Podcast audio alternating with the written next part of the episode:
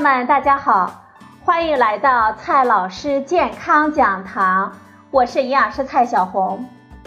今天呢，蔡老师继续和朋友们讲营养聊健康。今天我们聊的话题是：婴儿专用水真的更健康吗？夏季炎热，宝宝们喝的水啊也越来越多了。最近几年，老是看到网上说现在的桶装水不卫生，家里呢都不敢喝桶装水了。自来水呢更是不放心，烧开了喝又太烫，不方便。身边的很多人呢都给家里的宝宝喝起了婴儿水，这种水的价格比普通的瓶装水要贵一些。他们宣称含有最适合婴儿的矿物质。有着量身定制的指标，还在成分表中注明了微量元素的量，而且说自己是无菌的，对宝宝来说也更健康。婴儿水成分表上的数据都是真实可信的吗？婴幼儿喝的水应该符合什么样的标准呢？婴儿水是不是真的更适合宝宝呢？我们要不要买呢？今天呢？我们就聊这些话题。首先，婴儿水成分表上的数据都是真的吗？如果我们仔细看婴儿水的标签，的确会在它的标签上看到非常详细的数据，比如说钙、镁等含量。很多妈妈们就心里犯嘀咕了：这些数据都是真的吗？其实，这一个呢是营养标签。我国标准规定，所有的包装食品都必须标注营养标签，在营养标签中标示各种成分的含量。只要是正规的产品，它的数据都是符合国家标准的，是可信的。那么，婴儿喝的水应该符合什么样的标准呢？婴儿水的成分表中的矿物质标的那么详细，可不是摆设。不少婴儿水厂商就会在矿物质含量上做文章了。很多婴儿水的厂商都宣称自己的婴儿水含有最适合婴儿的矿物质，有着量身定制的指标。那么，婴儿喝的水到底应该符合什么样的标准呢？其实，这些所谓的量身定制的指标并没有特别的高端，毕竟。它始终是一种水呀，每种矿物质的溶解度都是有天花板的，并不能无止境的高。比如说钙，含量高的矿泉水一般也不过是每升四十毫克左右，想超过这个水平可是很难的。实际上，由于地域、气候等差异，每个国家的水质都是有所不同的，因此。不同的国家，他们在婴幼儿用水方面的建议也不尽相同，其中的推荐指标也是不一样的。比如说，对钙含量的限定，法国规定婴幼儿饮用水中的钙的含量不得超过每升一百毫克，奥地利则要求不超过每升一百七十五毫克。而对硫酸盐的规定，法国认为不得超过每升一百四十毫克。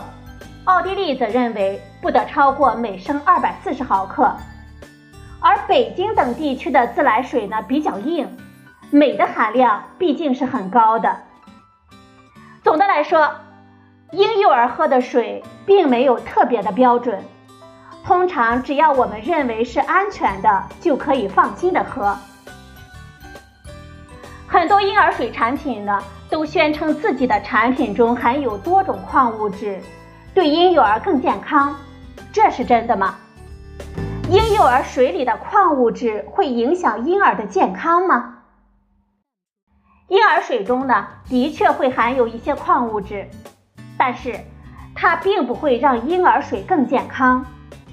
其实，我们摄入的矿物质其实主要来自于食物，无论是哪一种水，其中的矿物质的含量都无法与我们吃的食物相比。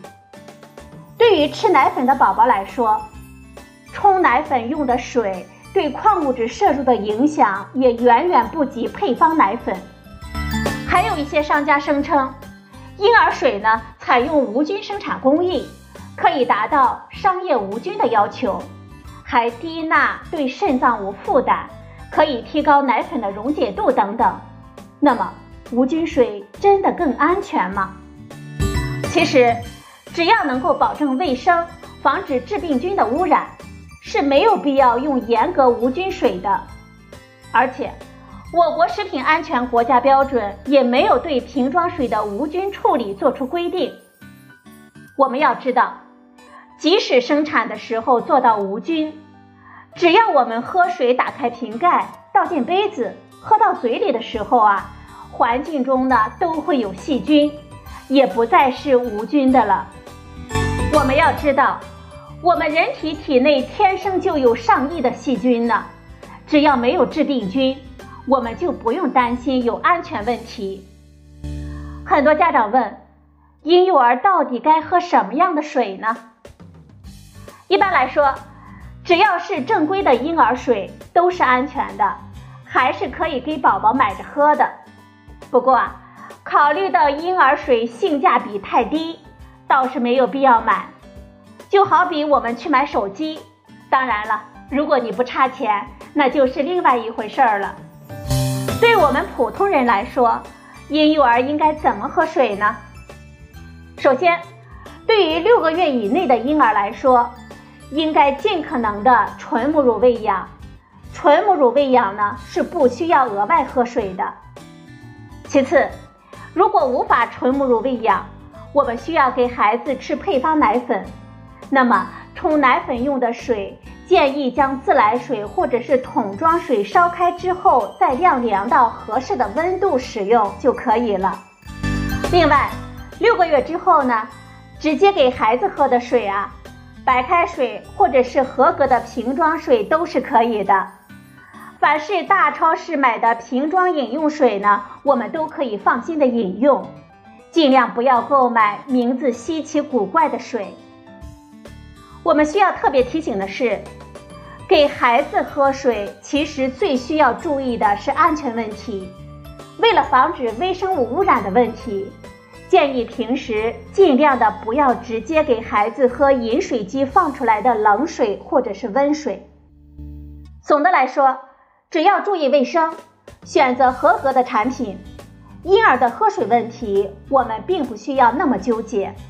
婴儿水除了价格贵一些，没有其他的健康益处。好了，朋友们，今天的节目呢就到这里，谢谢您的收听，我们明天再会。